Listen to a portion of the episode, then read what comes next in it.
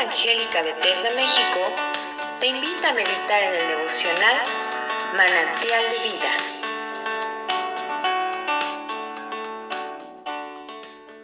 Buenos días, soy el pastor Rafael Monroy y en esta mañana te invito a que me acompañes a que reflexionemos juntos en el capítulo 25 del libro de Job. Respondió Bildad, suita, y dijo, El señorío y el temor están con él. Él hace paz en sus alturas. ¿Tiene sus ejércitos número? ¿Sobre quién no está su luz? ¿Cómo pues se justificará el hombre para con Dios? ¿Y cómo será limpio el que nace de mujer? He aquí que ni aun la misma luna será resplandeciente, ni las estrellas son limpias delante de sus ojos. Cuanto menos el hombre, que es un gusano, y el Hijo de Hombre, también gusano.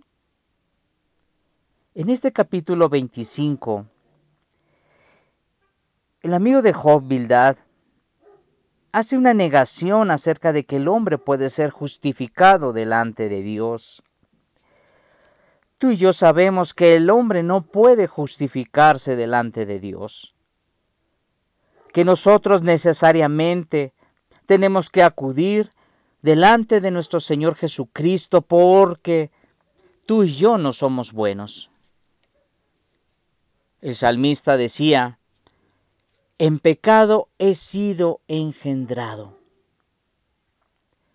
De aún desde antes de nacer, nosotros nacimos ya con una naturaleza caída y con una tendencia hacia hacer el mal. Así es, desde antes de nacer, tú y yo fuimos engendrados con esa marca, con ese sello de la caída del hombre, de la separación del hombre, llamado pecado original. Bildad, amigo de Job, ciertamente eh, tiene razón en que nosotros como hombres podamos justificarnos delante de Dios. Pero aquí Bildad se dirige a Job, porque al final él está hablándole a Job, su amigo, diciéndole que Dios no puede, no va a justificarlo, y, o que no más bien no va a haber una justificación delante de Dios por su condición. ¿Qué es el hombre? El hombre no es digno. Ciertamente el hombre, nosotros los hombres, no somos dignos de que Dios nos justifique. Pero he ahí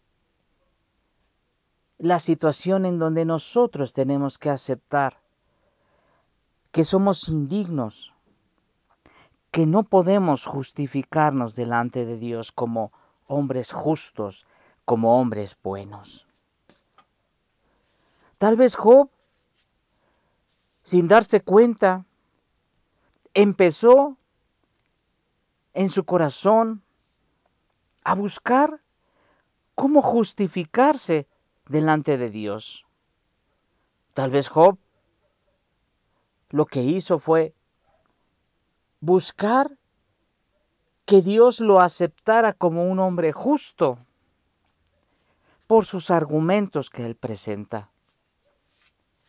Al final, tenemos que darnos cuenta que ni Job ni ninguno de nosotros los hombres podemos ser justificados por nosotros mismos delante de Dios. Él es el que nos juzgará, Él es el que tomará nuestra vida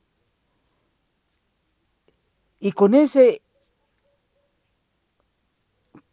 esa cualidad, esa característica de nuestro Dios. Él podrá ver en, a través del corazón de nosotros y ver las intenciones de Él. ese atributo precioso de nuestro Dios de la omnisciencia, que Él conoce todo lo que sucede en nuestro interior, aún en lo más profundo de nuestro ser y de nuestros pensamientos. Él conoce la intención del corazón. Job, sin embargo, a pesar de sus fallas, a pesar de su pecado, Job buscaba y procuraba estar limpio delante de Dios. Y esa actitud es la que Dios toma en cuenta en relación a su vida. Por eso es que Dios dice, ¿has considerado a mi siervo Job? Un hombre justo y recto. No significa que Job no fallara, no significa que Job no se equivocara, no significa que Job no pecara. Tal grado era de, de cuidado en el corazón de Job, de estar bien con Dios, que dice que todos los días hacía sacrificios al Señor por los pecados que pudieran haber cometido sus hijos. No solo él, sino sus hijos. Vemos a un hombre preocupado por estar agradando a nuestro Dios. Pero aún eso no es un argumento para decir que él era justo. No de, no de él. Dios lo podía decir, pero él no podía decirlo de sí mismo. Así como tú y yo no podemos decir que somos hombres rectos, somos hombres justos. ¿Quién tiene que decirlo? Es Dios. Y entonces tú y yo tenemos que trabajar día a día para que nosotros busquemos agradar a nuestro Dios, para poder estar en comunión y poder estar en paz con nuestro Dios. No busquemos que alguien reconozca, no busquemos el aplauso en los demás. Mejor busquemos la aprobación de nuestro Dios. En esta mañana yo te invito a que reflexiones. Si el servicio que prestas al Señor, si el ministerio en el cual tú te desenvuelves, ¿lo haces para que otros te reconozcan o lo haces para que Dios lo vea y te apruebe? Al final, amado hermano y amada hermana, todo servicio prestado a los santos, toda obra que tú y yo hagamos en Cristo Jesús, será aprobada. Y entonces, después de esa prueba, se verá si es hojarasca o si es oro, oro fino, oro valioso, ante los ojos de nuestro Dios. No te preocupes por agradar a los hombres.